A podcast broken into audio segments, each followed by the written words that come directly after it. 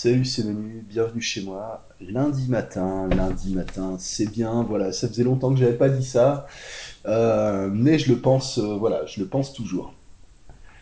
Aujourd'hui, je vais euh, te parler un peu de corps, de retour au calme, de silence, de vide et de non-agir. Voilà. Qu'est-ce que, qu'est-ce que ça veut dire tout ça? De quoi ça nous parle? C'est quoi le rapport avec l'hypnose? Qu'est-ce qu'on peut en faire? Euh, Qu'est-ce qui raconte celui-là encore? C'est quoi ces trucs? En fait, aujourd'hui, euh, j'étais parti pour, euh, enfin, j'étais parti pour enregistrer aujourd'hui un épisode euh, pour raconter une séance que j'ai faite il y a pas longtemps.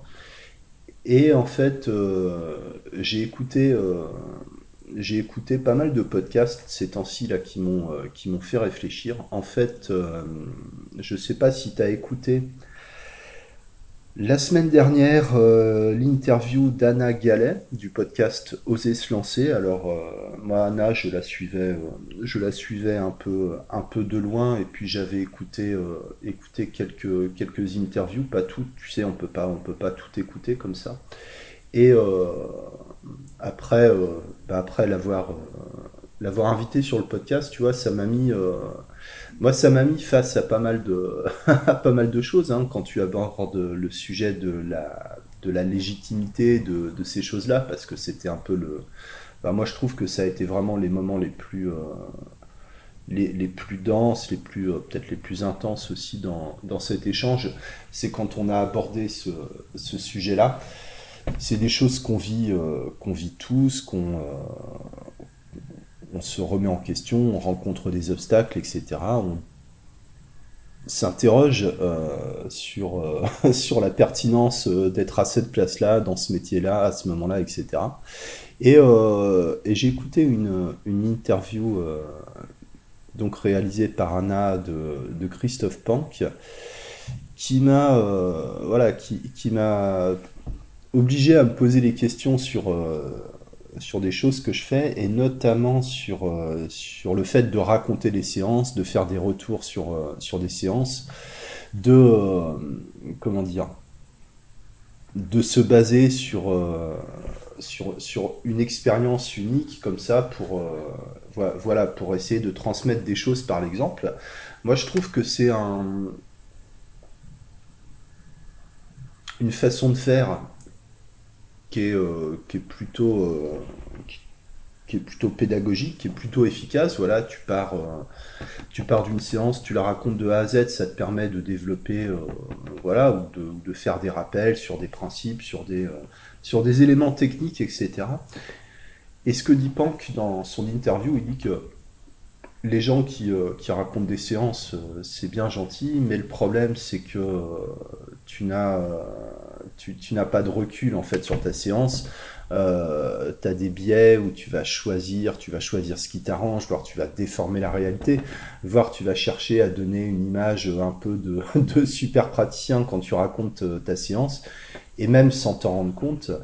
Et euh, certainement, si, euh, si tu mets en face ce que moi je peux retenir de la séance quelques jours après, euh, ce que la personne elle-même en a retenu, et si tu mets ça en face, par exemple, d'une vidéo qui aurait filmé l'intégralité de la séance, tu, tu vas pas avoir les mêmes versions de l'histoire. Donc voilà, je mets ça en suspens, je me demande si c'est bien pertinent de, de continuer, euh, de continuer à faire ça. Voilà, est-ce que, est-ce que ça rapporte, ça apporte vraiment quelque chose euh, aux gens qui m'écoutent, ou est-ce que c'est tellement euh, subjectif, projectif que ça sert à rien? Voilà, j'ai pas de réponse euh, pour l'instant, donc c'est euh, voilà, c'est intéressant la, remise en question. Et du coup, je me retrouve un peu à court de, de là pour euh, pour ce podcast.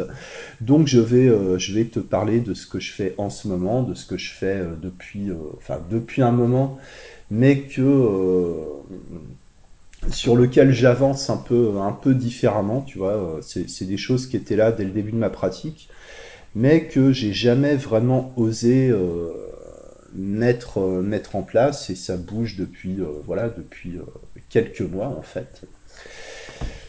Je t'en ai déjà parlé et je t'en et je t'en reparle. ce week-end, donc le week-end du 8 et 9 avril 2022, je serai à Nice, d'accord? Je serai à Nice dans le cadre d'un séminaire de formation en hypnose. Je participe en tant que formateur. J'aurai voilà, j'aurai un temps, un temps réservé pour, pour partager ce que, ce que je veux partager.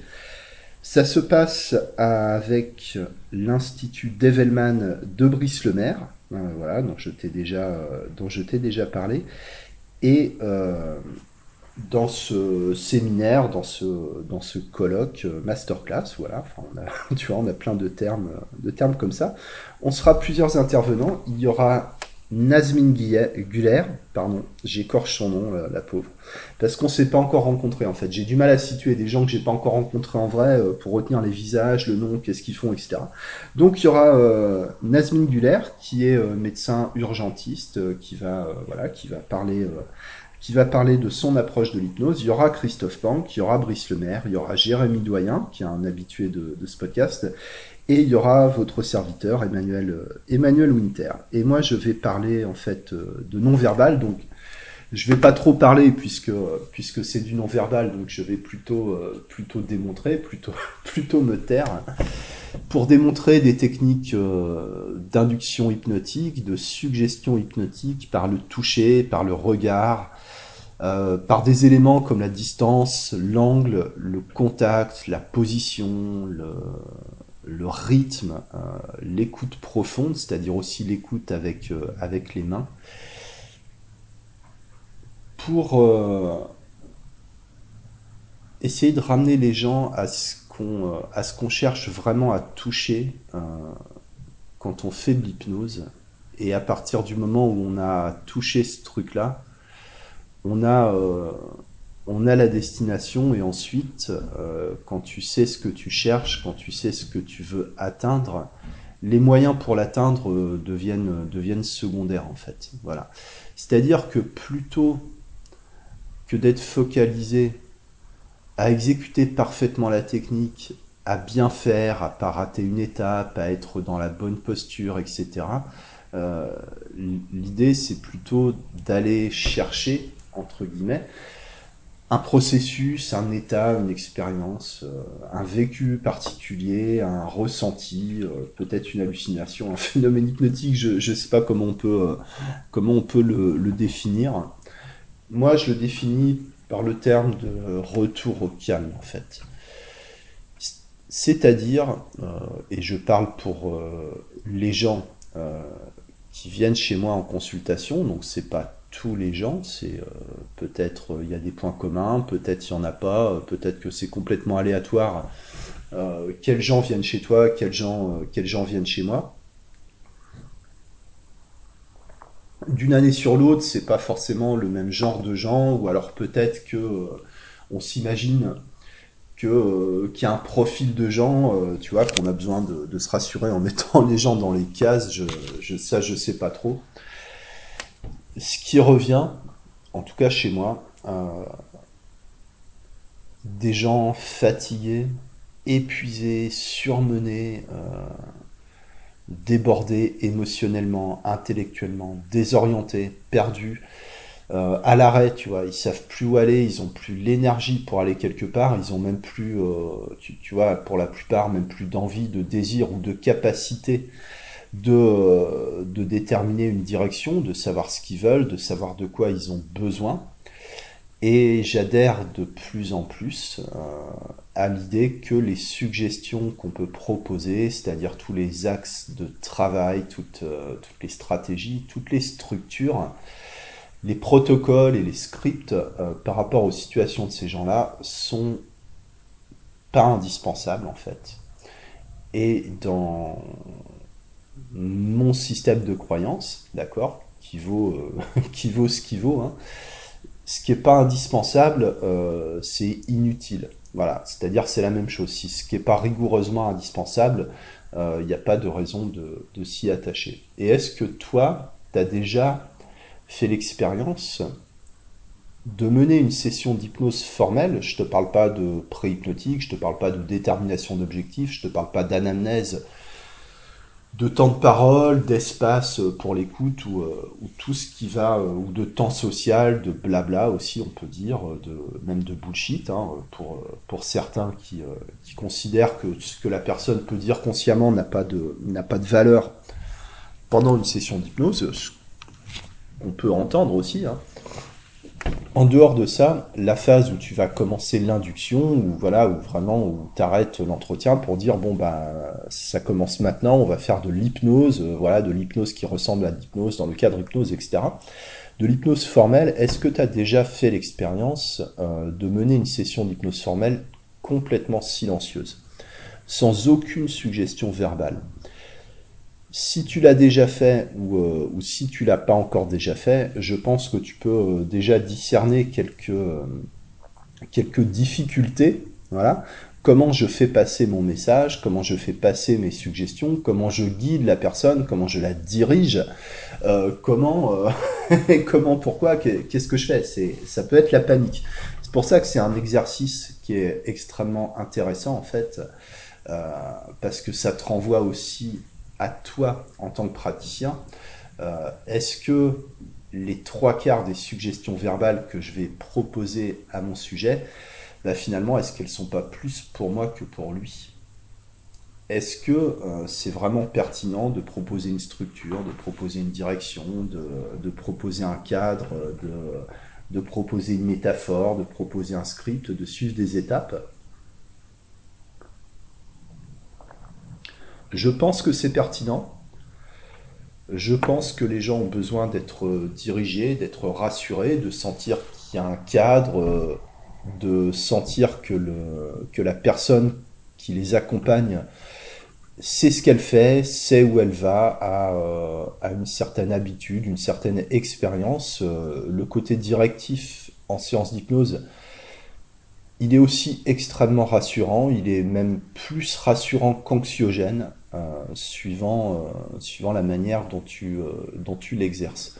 Moi, ce que je dis aujourd'hui, c'est que l'hypnothérapeute n'a pas de pouvoir, d'accord? Ça, je l'ai toujours dit, je le, je le répète et je le précise en disant que l'hypnothérapeute n'a pas euh, de pouvoir en principe.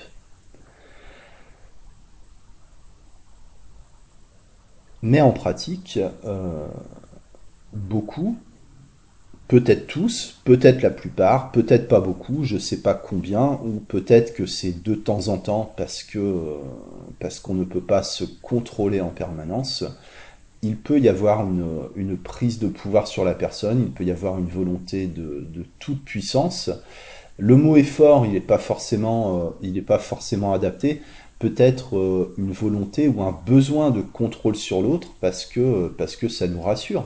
Alors il ne s'agit pas de contrôle sur l'autre en tant que gourou, en tant que leader d'une secte pour, euh, extorquer de l'argent euh, aux personnes, mais peut-être euh, qu'on peut avoir une attitude qui va enfermer les gens dans quelque chose. Anna le, disait très bien dans, son interview. On peut avoir des bonnes intentions, euh, enfermante pour la personne. Si tu veux à tout prix que la personne s'en sorte, peut-être que tu mets encore plus de pression que ce qu'elle a déjà.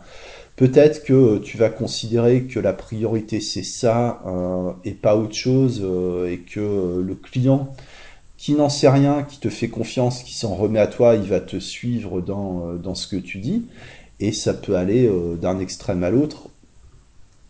Je vais, je vais utiliser les termes de cause et de symptômes par, euh, par facilité et par manque d'un meilleur terme, mais ça mériterait d'être euh, d'être précisé parce que ça veut rien dire le symptôme la cause mais on va dire que on va dire que le raccourci euh, que le raccourci est pratique en hypnose euh, quelqu'un qui vient te voir par exemple pour euh, pour un problème précis identifié avec résultat mesurable comme un arrêt du tabac, est-ce que l'arrêt du tabac c'est la priorité? Est-ce qu'il faut chercher l'origine du problème? Est-ce qu'il faut chercher euh, un bénéfice secondaire? Est-ce qu'il faut chercher un trauma?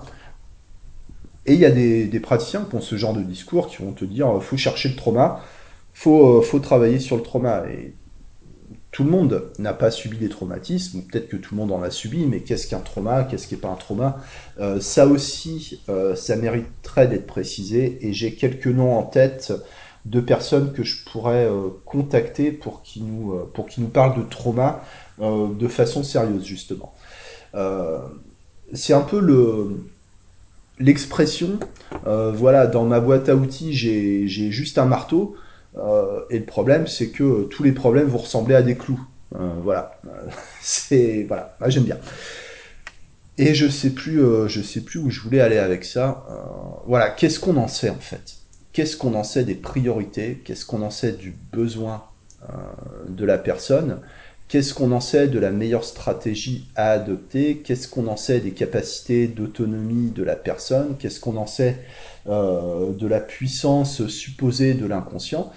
Et beaucoup de stratégies en hypnose, beaucoup de techniques, beaucoup de, théories s'appuie sur des suppositions, euh, et quand je dis des suppositions, des présuppositions, voire de la divination, voire, euh, voire du délire, en fait, tu peux questionner les gens sur, sur la pertinence d'une approche, et qu'on te réponde, mais c'est parce que dans l'inconscient, il se passe ça. Et moi, j'aime beaucoup ce, genre de, de réponse, parce que ça appelle énormément de questions, en fait. Euh, voilà. Est-ce que toi, tu sais ce qui se passe dans l'inconscient? Est-ce que tu peux dire précisément ce qui se passe dans l'inconscient, euh, dans l'inconscient d'une personne? Voilà. De manière générale, de manière spécifique, est-ce que tu peux prédire à l'avance les résultats d'une suggestion Est-ce que tu euh, peux savoir le, circuit que va employer une information? Est-ce que tu peux est-ce que tu peux trouver la cause du symptôme? Voilà. Euh, et est-ce qu'il y a une seule cause? Est-ce que euh, voilà, euh, symptôme Est-ce que c'est pertinent comme comme métaphore dans ce contexte-là? Voilà. Est-ce que le fait de fumer c'est un symptôme? Est-ce que est-ce que c'est un comportement bien établi et est-ce que la cause finalement c'est pas le, résultat cherché? Enfin bon, tout ça c'est bien gentil. mais on n'en sait rien. Tout ça, euh, c'est basé, alors, je dis pas qu'il n'y a pas des théories sérieuses basées sur de l'expérience, basées sur des statistiques, basées sur une démarche scientifique.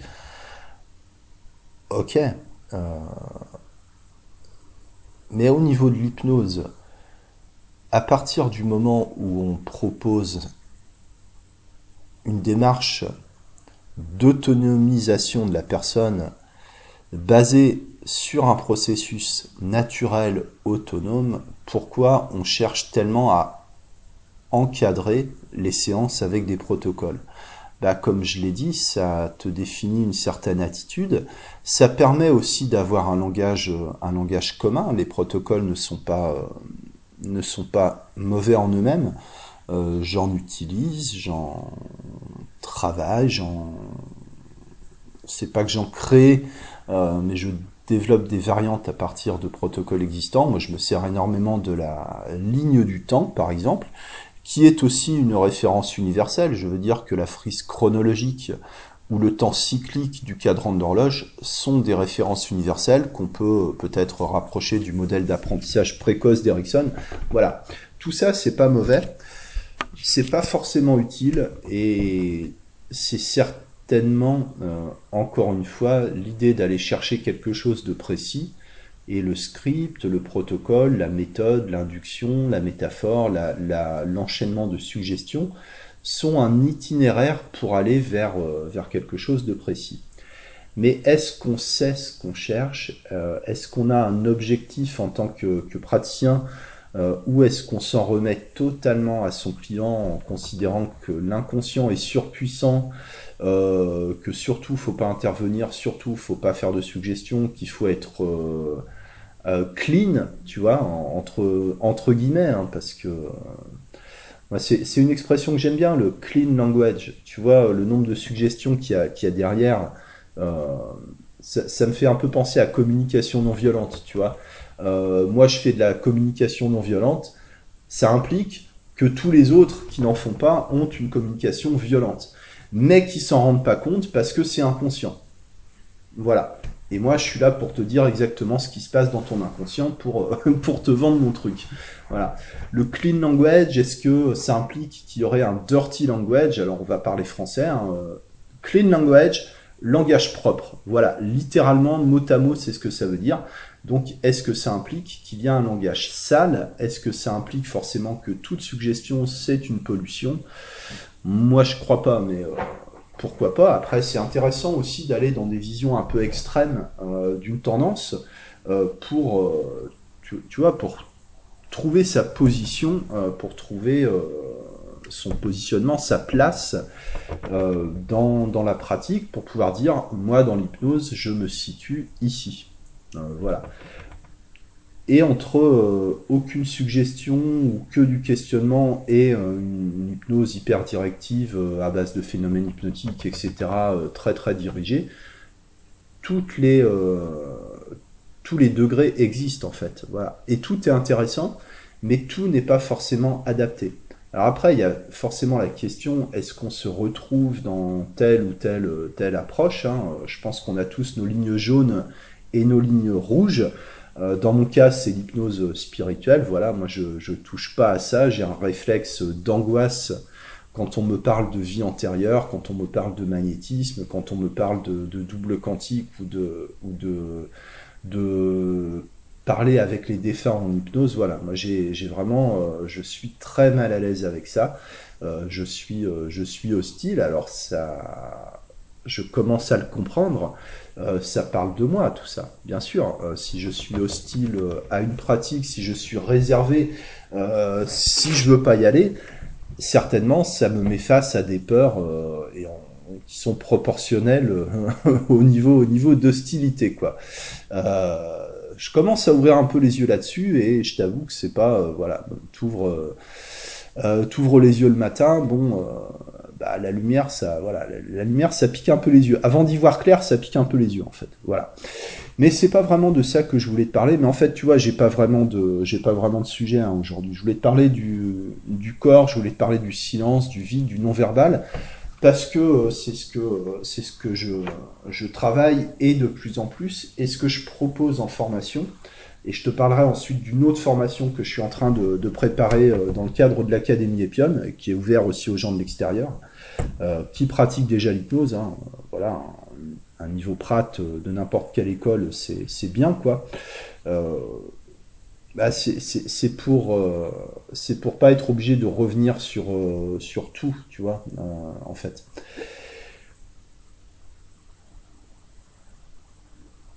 Ce qu'on fait en formation, c'est pas ce qu'on fait en cabinet, d'accord? Et particulièrement avec ce que je propose, où il s'agit de faire des gammes, il s'agit d'aller à l'extrême de, quelque chose pour, par rapport à, l'état dans lequel euh, les apprenants sont quand ils réalisent l'exercice et par rapport à où ça les emmène quand ils ont, euh, quand ils ont travaillé sur les techniques. D'accord? Et à partir du moment où ça les a emmenés donc, dans ce fameux quelque part, une fois qu'ils ont trouvé ce quelque part, L'exercice en tant que tel, ils peuvent en faire ce qu'ils veulent. D'accord? Euh, C'est-à-dire qu'ils peuvent l'utiliser tel quel, ils peuvent le développer, ils peuvent l'améliorer, ils peuvent le mettre de côté, ils peuvent, euh, comment dire, le, retravailler, s'en inspirer pour créer autre chose, etc. Euh, voilà. Mais il s'agit surtout, à travers ces exercices, d'aller d'aller chercher quelque chose de particulier que moi j'appelle le retour au calme. Voilà, à défaut d'un meilleur terme, qu'est-ce que ça veut dire? Ça veut dire que avant d'envisager la résolution d'un problème, euh, amélioration dans une situation, avant que ça bouge, la personne a besoin de se reposer. La personne, alors je dis la personne, quelle personne? Ben le, cas, euh, comment dire, on va dire la, quintessence du client euh, de la séance d'hypnose, c'est quelqu'un qui est surmené, qui est crevé, qui a fait le tour de tous les médecins, les psychologues, les spécialistes dans certains cas, d'autres hypnos, voire d'autres euh, pratiques plus ou moins plus ou moins sérieuses, plus ou moins vaseuses. Bon, peu importe. Le constat, c'est que la personne euh, n'est pas, voilà, pas satisfaite, euh, n'est pas, euh, pas bien dans sa vie. Elle arrive, elle arrive chez nous. Elle en a plein la tête, il y a des tas de conseils qu'on lui a donnés, il y a des tas d'échecs qui se sont cumulés, il y a un niveau d'espoir qui est euh, très bas, voilà, la personne n'y croit plus vraiment. Euh, et il y a un désir de changement qui est souvent amplifié par les accompagnements. Il faut changer, tu vois. Ça, c'est un mot, c'est un mot qu'on n'entendait plus en fait euh, chez, les hypnos, et je trouve que ça revient. C'est le mot changer. voilà, il faut changer. Les gens viennent pour changer. Euh, mais c'est pas un mot que les clients emploient en fait. Euh, tu vois, moi j'entends, j'ai jamais entendu un client me dire euh, je veux changer en fait. Voilà, je sais, donc je sais pas, je dois pas avoir les bons clients par rapport à, j'en sais rien. Et qu'est-ce qu'ils veulent? Mais en fait, qu'est-ce qu'ils veulent? Déjà, ils en savent rien. Et ce qu'ils veulent, est-ce qu'ils en ont besoin? Alors ça, c'est encore, voilà, c'est encore autre chose. Et moi, le discours que j'ai aujourd'hui, c'est que les gens, ils ont besoin de rien. Donc, je vais te parler de rien, euh, je vais te transmettre rien et, euh, je vais t'expliquer rien. Euh, voilà, comment moi j'interprète rien par rapport à ça. Qu'est-ce que ça veut dire qu'ils ont besoin de rien? Ça veut dire qu'ils ont besoin à un moment de surtout ne rien faire. Tu vois que ça se ramène peut-être à des, des, choses que tu connais, Gaston Brosseau et sa fameuse induction ne faites rien. On peut, se rapprocher de ça. Euh, sauf que dans mon cas, ça s'imite pas à, l'induction en fait. Ça euh, ça va dans le cadre de la séance en fait.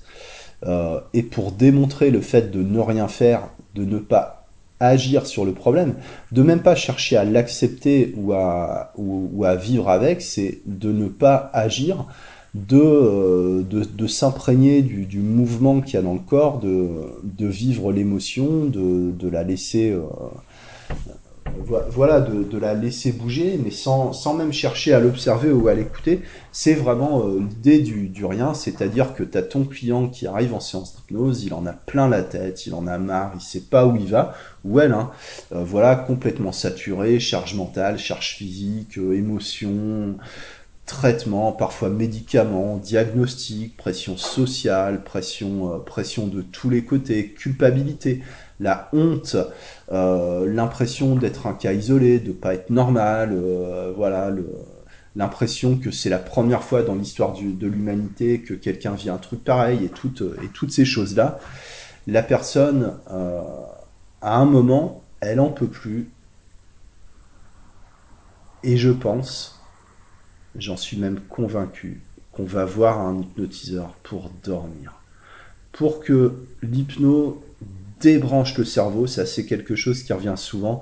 Ah, si vous pouviez trouver le bouton pour éteindre le cerveau, euh, voilà, euh, lâcher le mental, lâcher prise, etc. En fait, ce que les gens recherchent dans l'hypnose, je l'affirme, mais je peux me tromper, hein, euh, c'est rien. Voilà, c'est un moment de rien, c'est un moment de, de néant, tu vois, dans l'idée que c'est bon, j'y arrive plus, je, démissionne, j'arrête d'exister pendant un moment, euh, vous comptez plus sur moi, j'existe plus, je suis, je suis plus là, euh, je m'en fous, voilà, euh, il se passe ça, voilà, je suis, pendant une heure, je suis, je suis mort, quoi. J'exagère à peine parce que dans certaines représentations un peu, un peu anciennes de l'hypnose, tu sais que je fais pas mal de lectures de, livres audio donc de, vieux bouquins du 19e, etc., il y avait quand même cette croyance, un peu cette, euh, cette idée euh, que l'état cataleptique euh, avait un côté un peu, un peu morbide en fait. Et encore aujourd'hui, on trouve des démonstrations de magnétisme, mesmérisme, hypnose, quoi, où, où les gens sont en catalepsie, catalepsie rigide, d'accord, et en état tiens, en état catatonique, SDL, euh, qui se rapproche de la rigidité catavérique, où euh, on ne perçoit pratiquement pas la respiration du sujet, où le pouls est extrêmement lent, extrêmement faible, euh, même le cœur, on a du mal à, à, le, à, le, capter en fait.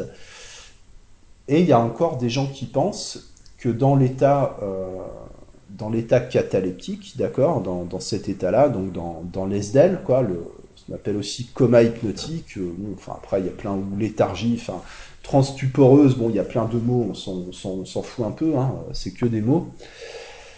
l'idée que il y, a, y a un genre de mort physique, un état qui se rapproche plus ou moins de la mort et que l'âme de la personne va explorer, etc. Ça, moi, j'en sais rien. Pourquoi pas? Je pense qu'il y a des, théories euh, plus simples et moins coûteuses pour, euh, pour expliquer ça. Mais la symbolique est intéressante.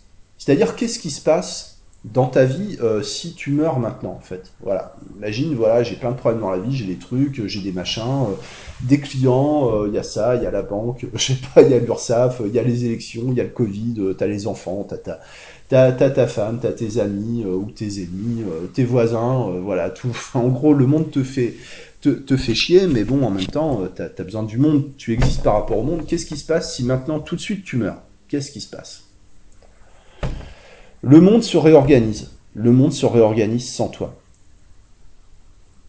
Ça peut prendre du temps, mais tôt ou tard, euh, le monde n'a plus besoin que tu existes, en fait. Euh, voilà.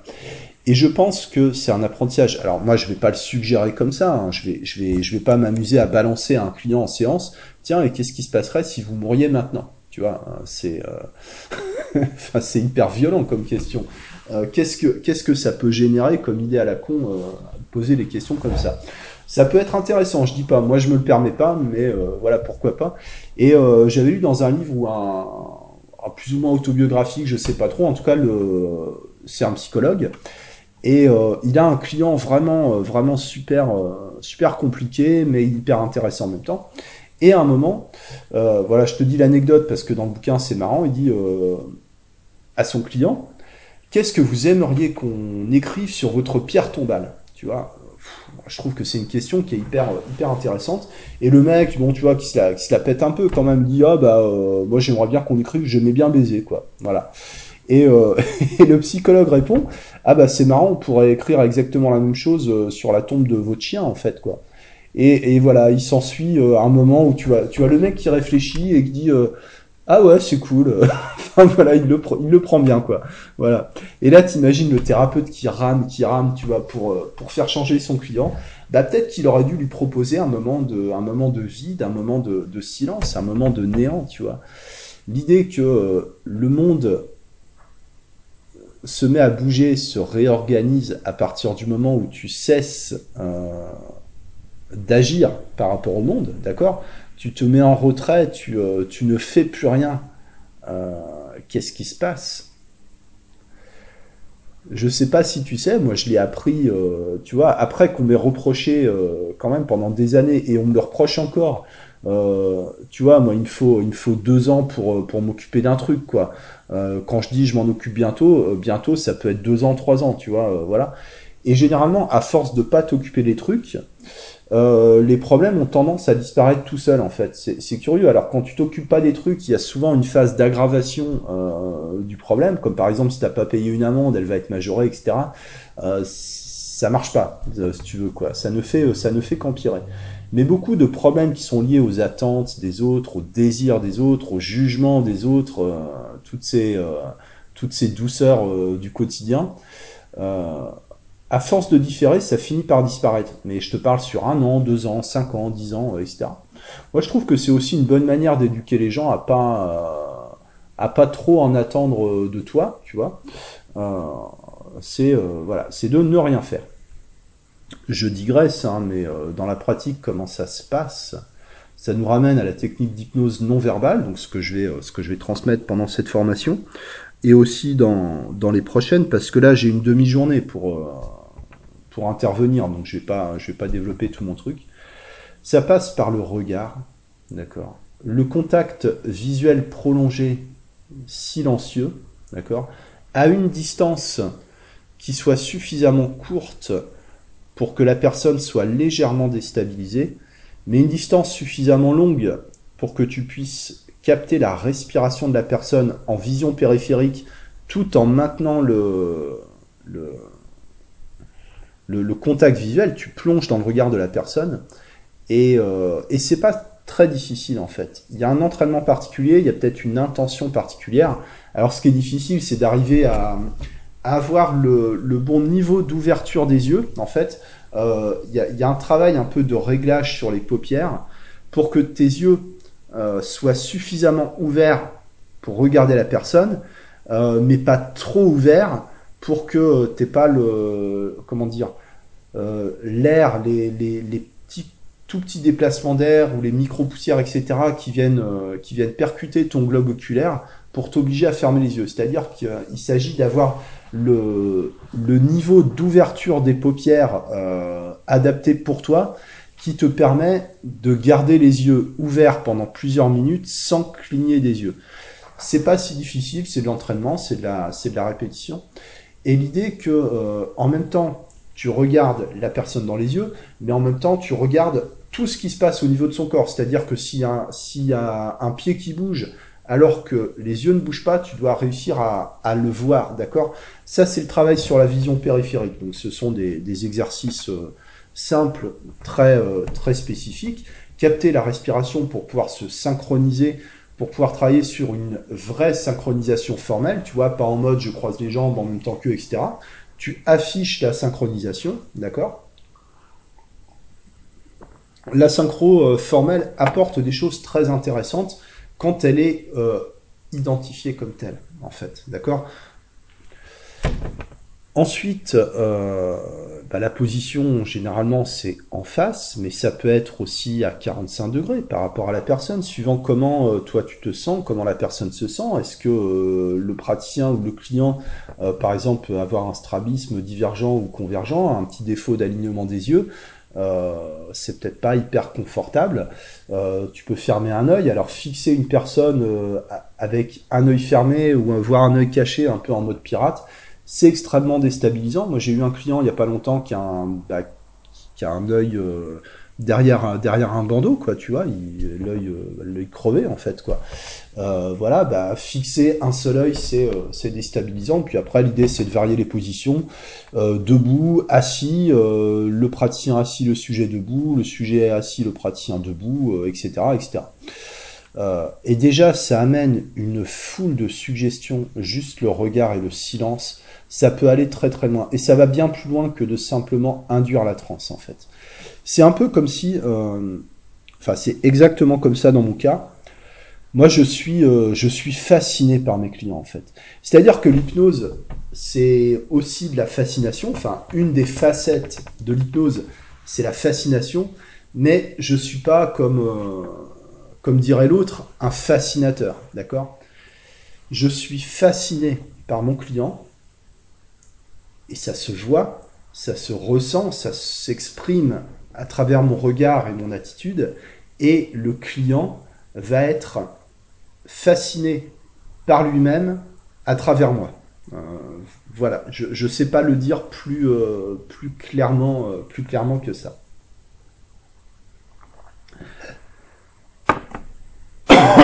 Pardon.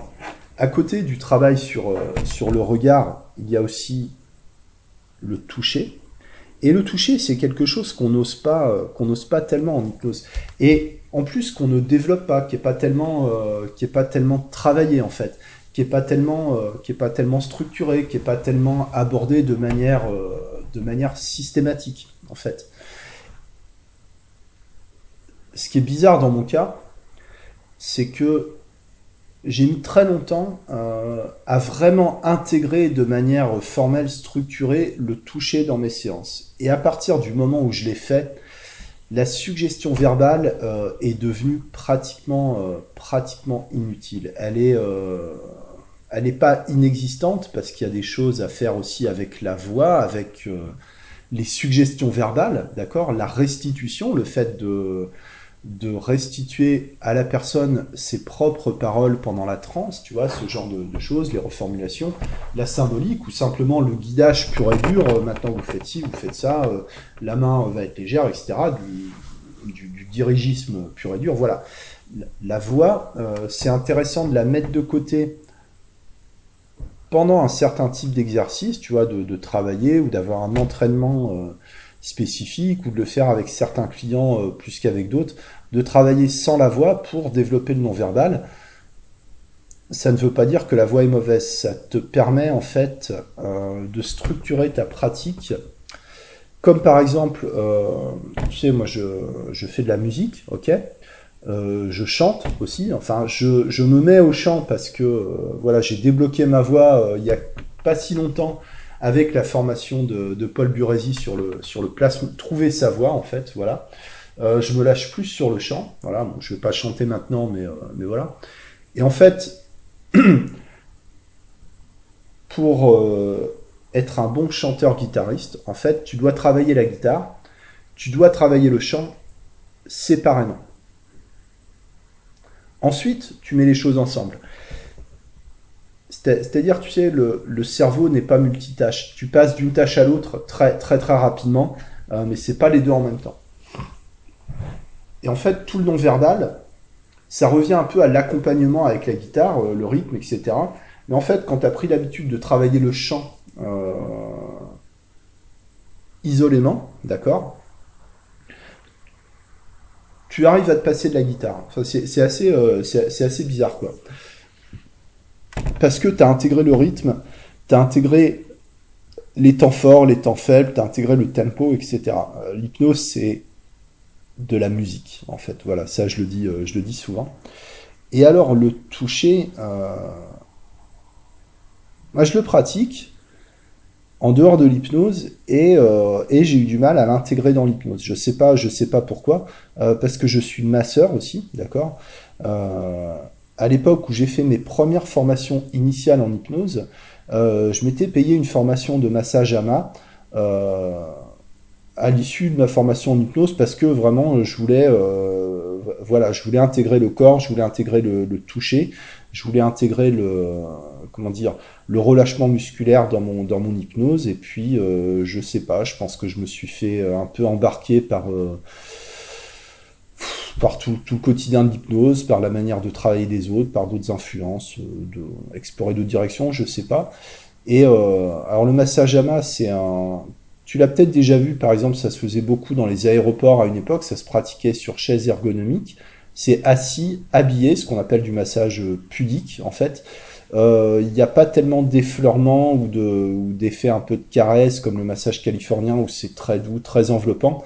Là, on est euh, sur quelque chose de beaucoup plus euh, japonais, quoi, tu vois. C'est pas très, c'est pas très sensuel, mais mais c'est très efficace. Par contre, il s'agit d'entrer dans la tension, en fait, d'accord, de de chauffer les muscles jusqu'au point où les muscles sont suffisamment détendus pour que tu puisses appuyer, euh, pétrir le muscle comme un gros bourrin sans que la personne ait mal en fait. Euh, et les points de pression sont douloureux quand la personne est tendue. Euh, voilà. Et c'est très intéressant de, pratiquer le massage. Et si tu as l'occasion, bah, je t'invite à, suivre une formation de, massage. Pas forcément pour, euh, pour, pour, devenir masseur, mais pour t'approprier euh, le, toucher, tu vois, pour apprendre à écouter avec le, corps, en fait. Alors, les techniques de toucher en hypnose, elles sont plus limitées qu'en massage, parce que déjà que ça peut être extrêmement intrusif d'entrer euh, dans la distance émotionnelle, dans, l'intimité de la personne. Il y a beaucoup de gens qui vont nous dire des choses qu'ils n'avaient jamais dit à personne. Alors ajouter le, le toucher là-dessus, ça peut être euh, ça peut être rapidement excessif. Moi, je recommande de se limiter aux épaules dans un premier temps. Des pressions sur les épaules, sur les expirations pour encourager le relâchement musculaire, c'est très bien. Après, euh, il y a quand même une nécessité de sentir euh, les muscles, les résistances, les, douleurs. Hein. Faut pas euh, appuyer comme un bourrin. Alors si tu as, je sais pas, quelqu'un, on va dire comme moi, qui a des, bonnes épaules, tu peux appuyer, tu vois, il n'y a, pas, y a, pas, y a pas de souci. Si tu es sur une personne âgée, fibromyalgique, ce que tu veux, tu, vas, y aller beaucoup plus doucement. L'intérêt, c'est aussi d'arriver à sentir la respiration à travers le toucher, et donc aussi d'arriver à travailler les yeux fermés, mais que le praticien a les yeux fermés, tu vois, et de, de supprimer le contact visuel pour qu'il ne reste que le contact, euh, que le contact physique qui permet de sentir euh, les tensions, de sentir les spasmes, les mouvements, euh, voire même les émotions à partir d'un seul point de contact au niveau, au niveau de la main et de l'épaule. Voilà. et c'est bluffant le nombre de choses qu'on peut arriver à capter de cette façon. Alors à côté de ça, on peut utiliser certaines techniques suggestives euh, par rapport au toucher, par rapport à un seul geste, un seul mouvement, un seul point de contact, etc. Et ensuite, euh, troisième, la troisième partie, on va dire, que je vais proposer dans, mon intervention de, vendredi après-midi, c'est d'induire un phénomène hypnotique, en l'occurrence la lévitation de la main, en non-verbal, euh, sans aucune suggestion verbale, même sans le regard, uniquement, euh, euh, par le toucher, par la sensation. Ça permet d'induire un état de calme parce que dans cette, dans cette application d'hypnose silencieuse, on peut se rendre compte que le silence peut être extrêmement envahissant, en fait. Le silence peut être assourdissant. Ce qui est aussi une manière de créer de la saturation psychique. Créer du vide, en fait. Créer de la disponibilité. Je vais reprendre quelques mots du, du Tao Te Ching, qui est le, livre de la voie et de la vertu, de Lao Tzu, c'est vieux, c'est chinois, euh, comment c'est traduit, etc., on ne sait pas, mais j'aime bien, euh, j'aime bien ces phrases-là, et je vais m'en servir pour illustrer, euh, pour illustrer mon propos. De, mémoire avec, avec des découpages, hein. le Tao, donc la voie, c'est le vide. C'est comme un soufflet de forge que l'on met en mouvement et qui produit de plus en plus de vent. Vous regardez le Tao et vous ne le voyez pas. Vous l'écoutez et vous ne l'entendez pas. Vous voulez le toucher, vous ne pouvez pas l'atteindre. On pétrit de la terre glaise pour fabriquer des vases, et c'est du vide que dépend l'usage des vases. Pour construire une maison, on perce des portes et des fenêtres. Et c'est du vide que dépend l'usage de la maison voilà, euh, voilà l'idée en fait, c'est de, créer un espace, un espace de vide, et pas un espace qu'on va remplir avec des suggestions, avec des métaphores ou avec des intentions, ou avec euh, nos peurs, nos projections, nos structures de thérapeute. L'idée c'est de, de, créer un espace de vide, un espace de silence, un espace de calme, dans lequel la personne va pouvoir mettre tout ce qu'elle veut en fait. C'est dans le calme, dans l'état profond, dans l'état de calme profond, l'état de relaxation profonde, l'état d'hypnose profonde, que la personne trouve ses propres réponses. Et la suggestion, le guidage, la structure n'est qu'un moyen, enfin, c'est pas que un moyen, c'est un moyen d'arriver à ça. Voilà, euh, voilà l'idée. Et on peut y arriver autrement, on peut y arriver sans passer par le verbal, on peut y arriver sans passer par le mot, on peut y arriver sans passer par la mentalisation ou la psychologisation ou l'interprétation de, ce qui est dit, on peut y arriver par le corps. Et moi, je trouve que ça donne euh, une dimension extrêmement profonde aux séances d'hypnose. C'est aussi quelque chose qui manque énormément aux praticiens. Comme je vois les choses, euh, il y a deux éléments sur lesquels les praticiens sont extrêmement mal à l'aise. Et je ne m'exclus pas, hein, parce que moi, ce que j'arrive à faire aujourd'hui, c'est parce que c'est parce que j'ai bossé pour, pour, pour, pour, y arriver, voilà, et je, je transmets euh, cette idée que en travaillant euh, dans telle direction, on peut obtenir tel résultat. Mais ça passe forcément par du, par du travail, quoi. Et je me suis perdu dans ma phrase. Euh, voilà, bah c'est dommage. Je sais plus ce que je veux dire, on va pas y passer la journée. Je vais m'arrêter là pour aujourd'hui. J'espère que ça te fait réfléchir, que ça t'aide un peu. Ça y est, j'ai retrouvé, tu vois, comme quoi il suffisait de lâcher un peu. C'est qu'en fait, euh, il y a deux éléments. Euh, en tout cas, c'est deux éléments sur lesquels je mets le focus dans, dans, cette formation-là Deux éléments avec lesquels euh, les praticiens, praticiennes en hypnose me paraissent extrêmement mal à l'aise, et à juste titre, et, euh, et c'est pas, pas grave, d'accord? Le toucher, d'accord? Le contact physique, ok? Et le fait de se taire. Et j'en suis convaincu, ce qu'il y a de plus difficile à apprendre et à appliquer en hypnose, quand on est hypnose, c'est de se taire.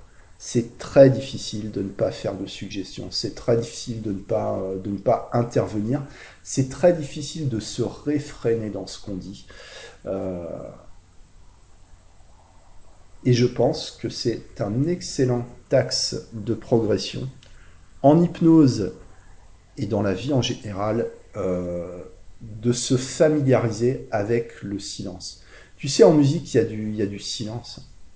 La musique, c'est quoi en fait? C'est euh, des notes qui vont trouver leur place en fonction d'un contexte. Chaque note, elle est reliée à la note précédente, mais elle est liée aussi à un silence. Si tu fais une fausse note dans l'interprétation d'un morceau, ça passe tant que tu restes dans le rythme, en fait. D'accord? Et quand euh, tu as une partition très compliquée, d'accord euh, Je pense à une gigue irlandaise sur laquelle je travaille en ce moment, qui est vraiment très très compliquée. Tu peux supprimer des notes et les remplacer par des silences, et ça fonctionne très bien. Ça simplifie le truc, et même euh, ça aère le morceau, ça le rend, le, ça le rend même plus en, plus d'être plus facile à jouer, plus facile à écouter. Voilà. C'est un cas particulier parce que la musique irlandaise est très répétitive, donc toutes les notes ne sont pas jouées à chaque, euh, répétition. On, fait des, en fait, tu crées des variantes en ne mettant pas les silences au même endroit. D'accord? Tu, tu, triches en fait. Euh, voilà l'idée. Le silence. Et donc je vais conclure par du silence. Donc je m'arrête là aujourd'hui. Merci de ton attention, merci de ton écoute. Excellente journée, à très bientôt. Ciao